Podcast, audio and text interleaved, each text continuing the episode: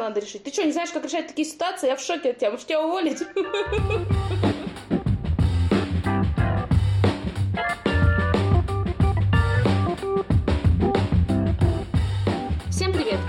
подкаст «Оставайтесь на линии» от компании UseDesk. Мы разговариваем о поддержке клиентов и обо всем, что с этим связано. Сегодня с вами, как обычно, я, Катерина Виноходова, кофаундер UseDesk, и Кирилл, Customer Success нашей команды. Вы можете слушать нас в Google подкастах, Apple подкастах, Яндекс Музыке, ВКонтакте, Spotify и Кастбоксе. Также обязательно ставьте нам оценки, и мы будем им очень рады. Итак, наш очередной подкаст мы записываем удаленно, и к нам в редакцию сейчас поступает очень много примеров плохой поддержки в связи с кризисом. Некоторые сервисы очень сильно нагружены и пользователи остаются недовольны. Сегодня мы поговорим о том, как же саппорту работать с недовольными пользователями. Есть ли какие-то алгоритмы, лайфхаки, чтобы его успокоить, как правильно решить его проблему и как самому при этом не сойти с ума. Ну что ж, начнем? Ура! Мой вопрос это тебе ага. я хочу задать, потому что я не знаю до сих пор, это меня реально Давай. интересует вопрос. Первое, что я хочу обсудить, это даже не клиентов, а самочувствие специалиста поддержки, к которому приходит недовольный клиент. Я вот работаю вообще с клиентами уже, наверное, лет 12, но до сих пор любое недовольство клиента даже какое-то не совсем значительное в первые пару минут меня загоняет в ступор и у меня начинается небольшая паника. Потом я как-то с этим справляюсь, но я всегда при этом чувствую какую-то личную ответственность, чувствую, что как будто я лично виновата. Кирилл, как ты с этим справляешься, если вообще у тебя такое? Если нет, то как ты этого добился? Мне кажется, это у всех так работает. Ну, во всяком случае, у тех, кто хорош в клиентском сервисе, потому что ты пропускаешь э, проблему через себя, э, во многом принимаешь все на свой счет. Ну, мне кажется, да. Просто, мне кажется, очень много зависит от того, как сильно ты к этому готов, что ли. То есть, когда ты уверен в себе, знаешь, как все работает, знаешь, что говорить, у тебя вот этот момент какой-то паники, он сведен к минимуму. То есть, ты прочитал, как бы все это понял, да, там пропустил через себя, переболел это, но как красавчик такой, написал все грамотно, грамотно успокоил, все там предупредил о возможных сложностях и все сделал, и в итоге клиент доволен, ты доволен, и все. Но ты сейчас сказал о том, что ты успокаиваешься именно в тот момент, когда ты уже решил проблему, а вот в первый момент, когда клиент пришел, и он сильно недоволен. Как взять себя в руки? Какие могут быть здесь лайфхаки? Мне кажется, это чисто какие-то человеческие качества должны быть, когда ты, ну, умеешь справляться со своими эмоциями или знаешь, вот как именно ты сам себя можешь там взять в руки условно. Я это делаю, да никак, мне кажется. Просто есть же какие-то рамки. Понятно, что всегда пытаешься поставить себя на место клиента и все это пережить, но в каких-то разумных рамках, и поэтому ну да, какая-то паника, ты не знаешь, как лучше написать, ты боишься, не знаю, ошибиться или что-то еще, но с другой стороны, ты понимаешь, что ты профессионал, ты это уже делал, тебе есть что сказать, и это жизнь, не знаю, мне кажется, это только от каких-то личностных качеств зависит, вот так. То есть, мне кажется, нету единой четкой методики универсальной, которая будет у каждого специалиста работать. Это какая-то личная штука. Ну, давай хотя бы придумаем для наших слушателей какие-то буквально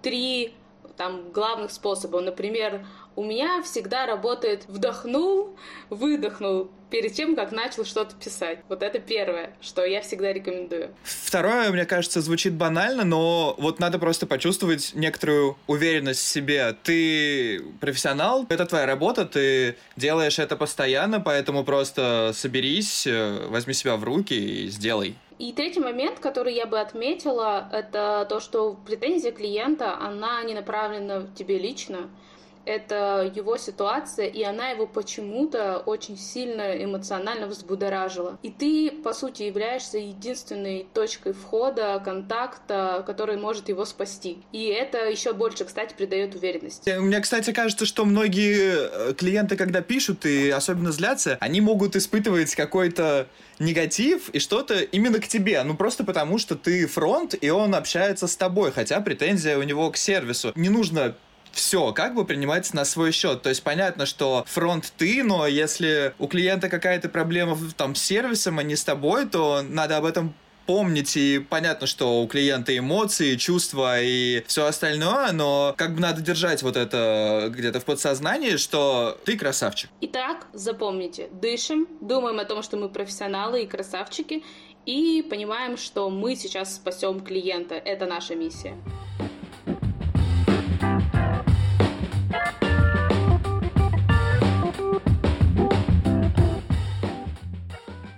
Поехали дальше. Поехали. Ну, кроме того, что нужно самому справиться с какими-то волнениями и сделать свою работу профессионально, есть некоторые конкретные аспекты, как э, произвести впечатление на клиента, как поработать с его ожиданиями, да, что вообще сделать для того, чтобы клиент вне зависимости от того, в каком состоянии пришел к тебе, от тебя ушел довольный. Поэтому, мне кажется, ну, у меня такое было на разных местах работы, когда работал с негативом, и клиенты в итоге уходили довольные. Но мне больше интересно, как это было у тебя, Кать, потому что, ну, мне кажется, все-таки у тебя ощутимо больше опыта, чем у меня. Бывают ситуации, неудобные случаи, когда тебе, например, нужно отказать, но сделать это как деликатно, или какой-то еще неудобный, там, может, для тебя, или в целом ответ написать, когда клиент просит какую-то функцию, но мы сейчас не можем ее сделать или что-то такое. Вот э, как ты поступаешь в таких случаях? Ну смотри, вообще есть определенная техника по тому, как клиентам отказывать, да. Если мы говорим про слово «нет», оно, в принципе, у нас, например, в поддержке запрещено. Я знаю, что было исследование, которое показало, что одна группа операторов отвечала клиенту «нет, у нас этого нет, нет, мы не сможем вам э, сделать доставку, нет, у нас нет такой позиции в товаре, нет, мы вам эту фичу не предоставим, ставим, а другая группа сотрудников, они отвечали по вот этой методике не говорить нет. Что делали они? Во-первых, они говорили не об отсутствии возможности, а наоборот о том, какая возможность существует. Допустим, ты меня спрашиваешь, можете ли вы мне привести в день в день доставку чего-нибудь? Вместо того, чтобы сказать тебе, нет, у нас такой возможности нет, вот это, кстати, очень популярный шаблон у многих служб поддержек, с которыми я общалась. У нас нет такой возможности, это вообще клеймо, можно сказать, на службе поддержки, если вам вдруг такое прислали. Нужно говорить так, мы сможем сделать доставку такого-то числа. У нас есть такие-то слоты, когда вам удобно. То есть говорить о том, что есть, что мы можем предложить, а не делать акцент на том, чего нет. Это первый момент. И второй момент – это э, техника предложения альтернативы. Когда мы клиенту предлагаем один вариант похуже, а один вариант получше. Они оба клиенту не очень сильно подходят, это не их идеальный вариант, но, тем не менее, когда ты предлагаешь один хуже, другой лучший вариант, клиент соглашается на лучший. Например, недавно я заказывала установку домофона. Позвонила, мне сказали, что на ближайшие три дня у нас нет никаких слотов. Но они, с другой стороны, могли бы мне сказать следующее. У нас есть для вас два варианта. Мы можем к вам приехать через три дня и установить вам все. Либо мы можем к вам приехать, например, послезавтра, и у вас будет просто платная установка. Она будет стоить столько же. Да, она будет платной, но вы уже получите свой домофон, послезавтра. То есть таким образом ты предоставляешь клиенту альтернативу как некую ценность. Это второй момент. На самом деле, мне кажется, что должен быть некоторый баланс между честностью, какой-то справедливостью и вот должно быть еще наличие некоторых как раз ну, простых штук, вот, о которых ты говоришь. То есть ты должен отвечать условно честно, насколько это возможно, да, э, справедливо оценивать всю ситуацию и должен всегда предлагать альтернативы, да, то есть думать э, на шаг вперед и как бы свои действия и возможные варианты там клиента для клиента. И тогда это всегда будет, вот как раз это в плане ожиданий, мне кажется, очень правильный подход. То есть ты подумал на шаг вперед, и клиент может хотел это спросить, или даже еще у него не сформировался этот вопрос, а ты на него уже ответил, и клиент такой, во, да, прикольно, и то есть... Да, правильно, по сути мы отвечаем не только на вопрос клиента, но и на его незаданный вопрос. Вот мне буквально вчера в личку пришло сообщение, мой коллега поделился со мной, как он писал э, в какой-то интернет-магазин, заказывал какую-то игру, и на вопрос, есть ли у вас эта игра, ему ответили, нет, этой позиции нет, и все. Дальше он начинает спрашивать, а когда будет, а как можно об этом узнать? И после этого только они начинают ему отвечать. Оставьте email, мы вам сообщим. А на самом деле ответ сотрудника должен был звучать так. Например, эта игра появится тогда-то. Мы можем ваш e-mail сейчас записать в список ожидания. И как только она появится, мы вам об этом сообщим. А еще у нас есть альтернатива. Похожая игра вот такая-то. Например, это как вообще best practice. Предложить клиенту еще альтернативу в продукте, если вы, например, продукты какие-то продаете. И, кстати, та же самая история работает и с э, фичами, да. Все, что касается SaaS-сервисов, продуктах каких-то, которыми э, пользуются компании, например, там наш также UseDesk, это история с тем, когда клиент просит фичу, и ее нет. Эта ситуация, ну, всех поголовно, даже очень опытных сотрудников может э, отправить в ступор надолго. Э, здесь на самом деле три ситуации может быть. Первая ситуация — это когда клиенту вообще не нужна фича, о которой он просит, и поэтому нужно сначала клиента спросить, вам действительно это нужно? Почему вам это нужно? Зачем это нужно? Дальше, если мы у клиента собрали информацию и поняли, что это можно сделать как-то по-другому, мы ему предлагаем другой альтернативный вариант решения, который есть. Здесь вообще не нужно отказывать. Ситуация отказа просто у нас пропадает. Вторая история — это когда нам надо подумать. И мы можем подумать над тем, сделать это или не сделать. Мы как бы не знаем. Может быть, это и возможно. В этом случае мы просто берем и там отправляем это продуктологам, но клиенту обязательно мы сообщаем о том, что да, мы отправили, и примерно вот срок там рассмотрения тогда-то. И третий момент — это когда мы точно знаем, что мы не сможем что-то для клиента сделать, и тогда опять же у нас может быть альтернатива. Либо мы понимаем, что клиенту это 100% нужно, этого у нас нет, но это его критический функционал. Тогда мы просто ему не подходим. И мы тогда можем предложить ему абсолютно другой сервис или какое-то даже альтернативное решение, например, интеграцию. Мы, кстати, так часто делаем, ничего в этом страшного нет. Если для клиента, например, важна штука, которой у нас нет, мы можем отправить ее конкурен... его конкуренту, у которого это есть. В этом ничего страшного нет, потому что клиент э, будет это помнить, поблагодарить нас и потом к нам все-таки вернется. И второй момент, когда мы скажем клиенту, что этого нет, мы делаем акцент на каком-то другом функционале, и в этот момент клиент может просто понять или сказать нам напрямую, что на самом деле это не так уж и важно для него. Так что в этом тоже ничего страшного и нет. Мне кажется, я очень много сказала про слово страшное. Ситуация в мире сейчас такая, это слово само просится на язык. Я на самом деле вообще дико согласен насчет э, вот какого-то опроса или интервью клиента, когда он приходит с хотелкой, потому что было миллион раз, когда клиент может даже как-то сверхподробно описать, что ему хочется, но это результат каких-то его размышлений. То есть это он сам у себя в голове сложил логическую цепочку и пришел с каким-то ее результатом к тебе, но когда ты докапываешься до самого первого звена, до реального желания клиента, до реальной проблемы, оказывается, что нужно совсем другое, и это решается совсем не так, как он сам придумывал, и, возможно, это уже есть. То есть очень важно не отвечать не на прямой вопрос клиента, потому что это часто не решает проблему. Проблема иногда может быть совсем в другом. То есть важно разговаривать и понимать. Да, и не смотрите на то, что мы сейчас привели в пример фичи. Это работает везде. Например, клиент решил выбрать пылесос и говорит, я хочу пылесос такой-то. Его у вас нет. Вы можете сказать клиенту, какие вам параметры важны. Он скажет, ну, чтобы он пылесосил. А если у вас дома дети? А если у вас собаки?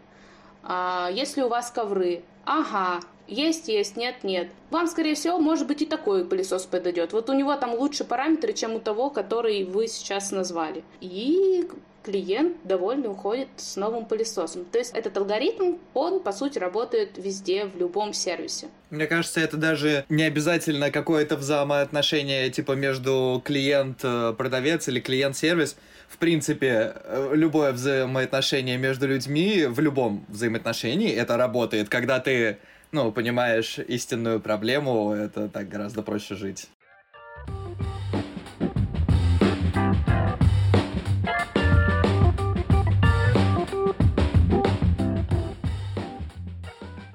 Ну что, переходим теперь к злым, разозленным и недовольным клиентам. Как решить их проблему? У меня буквально позавчера случилась такая история.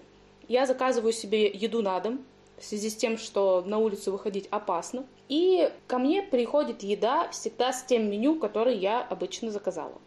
Но вчера мне привезли коробку чужую. Я им написала, они мне сказали, извините за доставленные неудобства, правильную коробку мы вам сможем привезти теперь только послезавтра.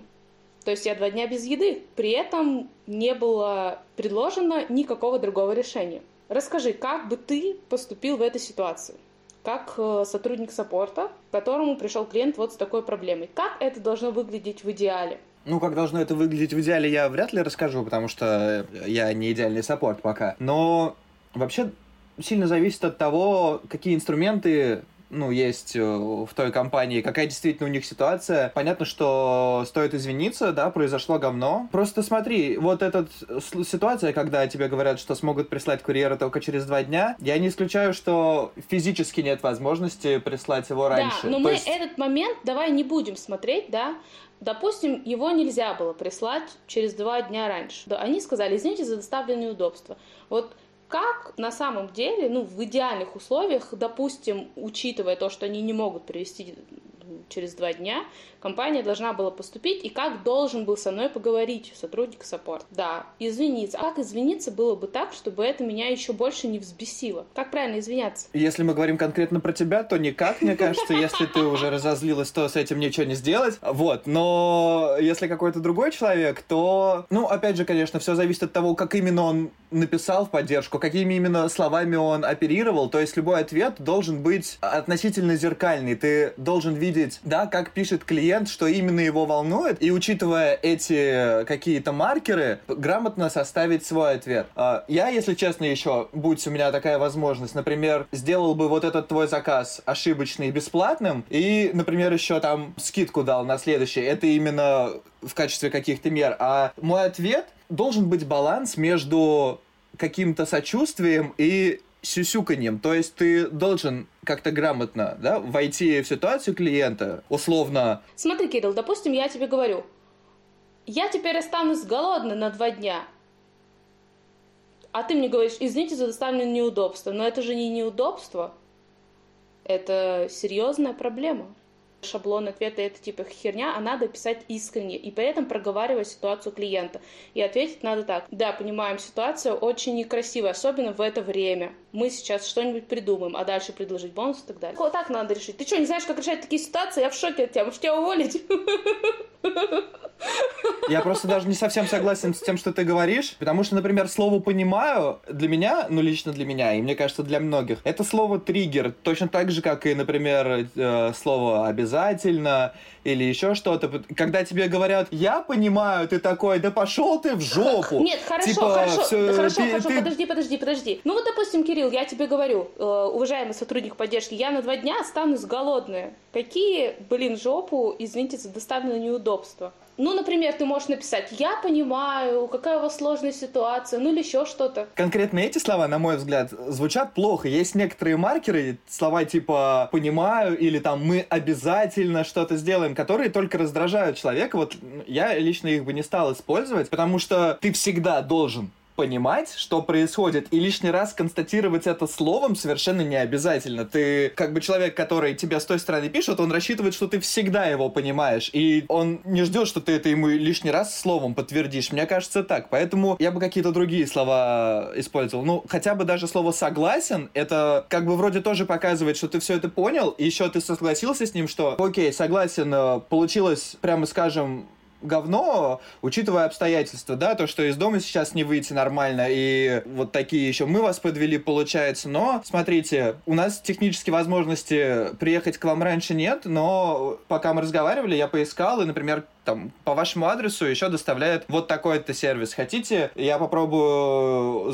там, сделать заказ у них э, для вас, или вы сделаете это сами, чтобы вы не остались на эти два дня без еды? Классно, давайте. Мне пиццу, пожалуйста. Вот, я просто, на самом деле, мы так делали в одном моем месте работы. Достаточно редко бывали такие кейсы, просто потому что редко возникали такие ситуации, когда прям, ну, патовая и нет каких-то альтернатив. Но почему бы и нет, если действительно такая проблема, когда человеку нечего есть два дня, и он там не может выйти из дома, то ты не переломишься, чтобы, там, не знаю, заказать ему продукты, у тебя это займет пять минут, там, ты, не знаю, поставишь э, оплату наличными, хотя сейчас из-за коронавируса многие их не берут. Ну, короче, выходы есть, надо мыслить шире, потому что твоя конечная цель, а, она в итоге помочь клиенту, не написать шаблон, не закрыть тикет, да, а сделать так, чтобы клиент клиент ушел довольный. Создать впечатление. То есть ты нужен вообще для того, чтобы клиенты уходили довольными. Гениально. Кстати, сейчас из-за коронавируса, в принципе, во многих сервисах, да, увеличилась нагрузка и вылезли какие-то проблемы, которые могли выявиться только при масштабировании, особенно вот при таком неожиданном. И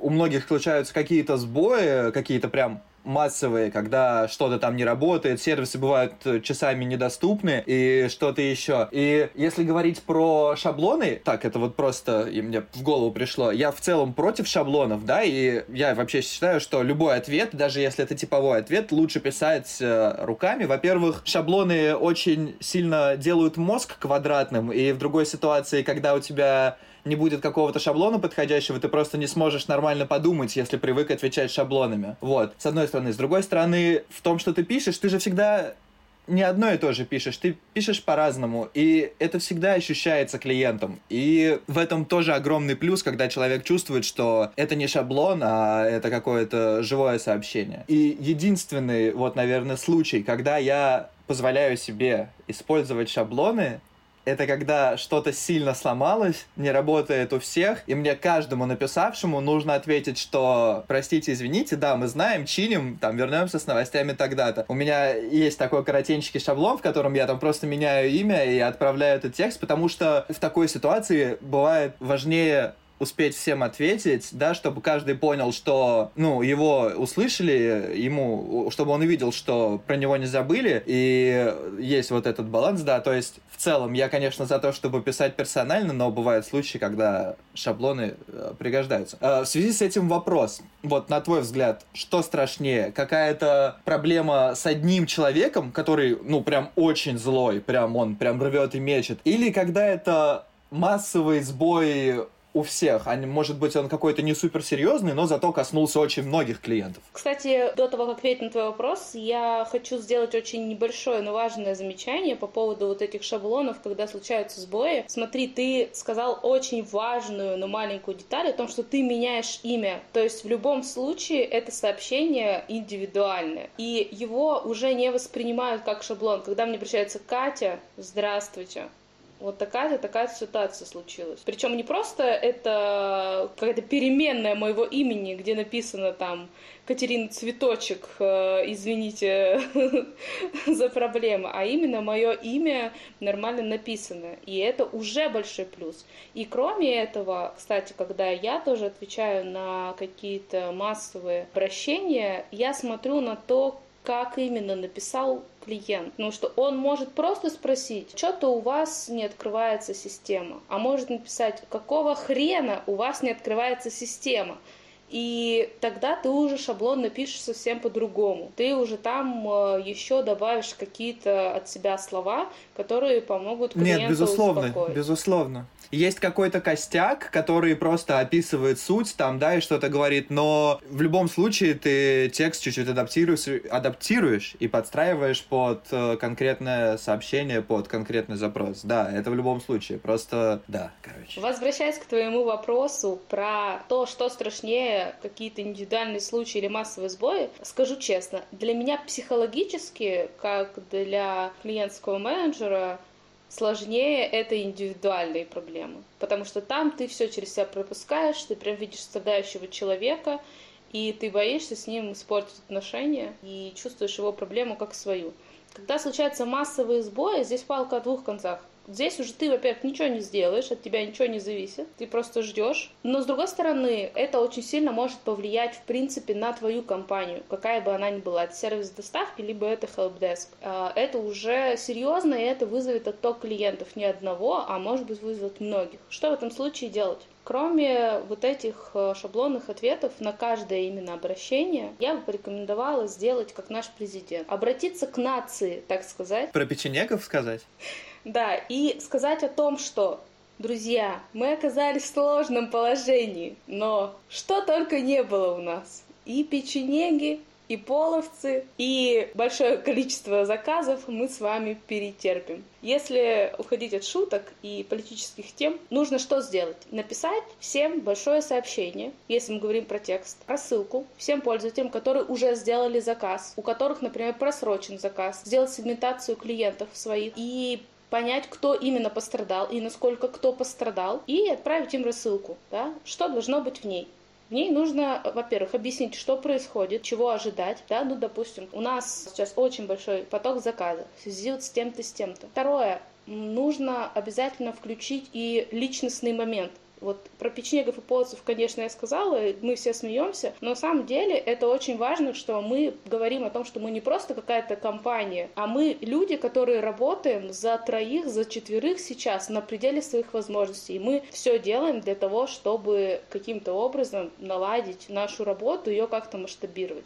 Прям честно говорим. Только увеличили... вот мне кажется важно в этом вопросе, чтобы это было без перебора, чтобы это не было оправданием. да. Нет, я хочу тебя да, перебивать. Да, да. Не переходите потому грань, что, согласна. Потому что когда это оправдание, это звучит плохо и неправильно. Это должно быть просто четкое, как бы беспристрастное пояснение, что, ну да, так случилось, но вот такая ситуация, типа, это... Ну, это вот. констатация факта. Мы вывели на работу половину сотрудников э, с декрета и еще аутсорс взяли. То есть мы что-то делаем. Потом нужно еще объяснить, что делаем мы еще дополнительно, да, для того, чтобы это все решить конкретно вашу проблему. Дальше мы пишем какой-то обязательно срок решения или хотя бы срок, когда мы дадим решение. Допустим, нам будет ясна дата доставки такого-то числа. Либо мы говорим, если у нас вообще никаких сроков нет, мы говорим, мы еще раз вас уведомим через день, допустим, о статусе этой прекрасной ситуации.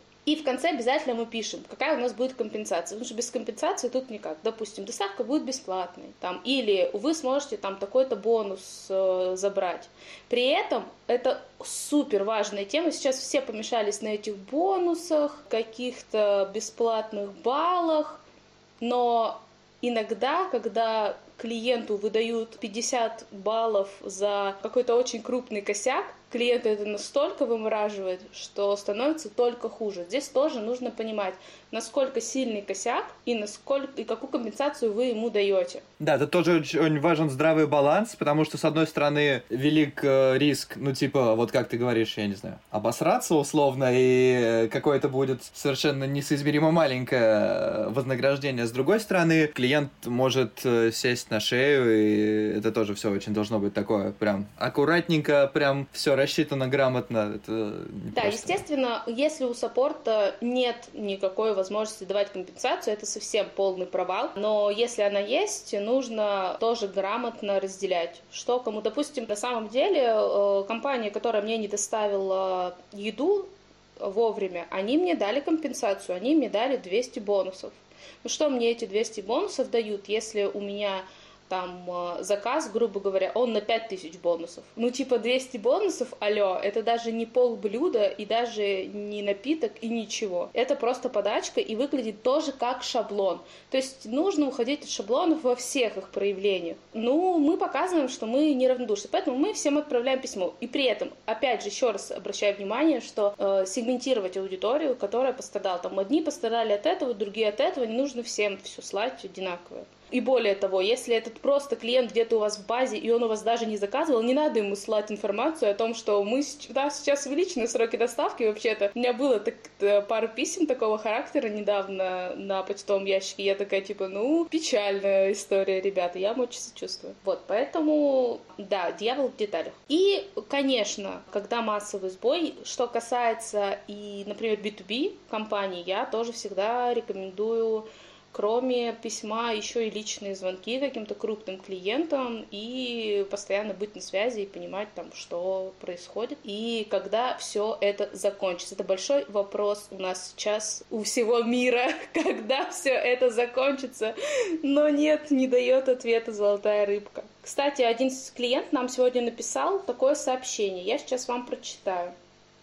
Спасибо вам за крутую и оперативную поддержку. Уже рекомендую Юздеск друзьям. И заслуга поддержки тут не менее 30%. И в следующий раз мы поговорим о том, как поддержка влияет на бизнес. Да, мне кажется, это тема для отдельного выпуска подкаста, потому что поддержка оказывает достаточно большое влияние на бизнес, на сервис в целом, и к сожалению, не все сейчас это понимают, это можно понять по тому, какая, где есть поддержка. Вот, и хотелось бы это тоже обсудить. Да, поговорим об этом в следующий раз. Всем желаю выдержать все сбои, все наплывы и масштабирование. И мойте руки, будьте здоровы. Всем пока-пока. Пока. -пока. пока.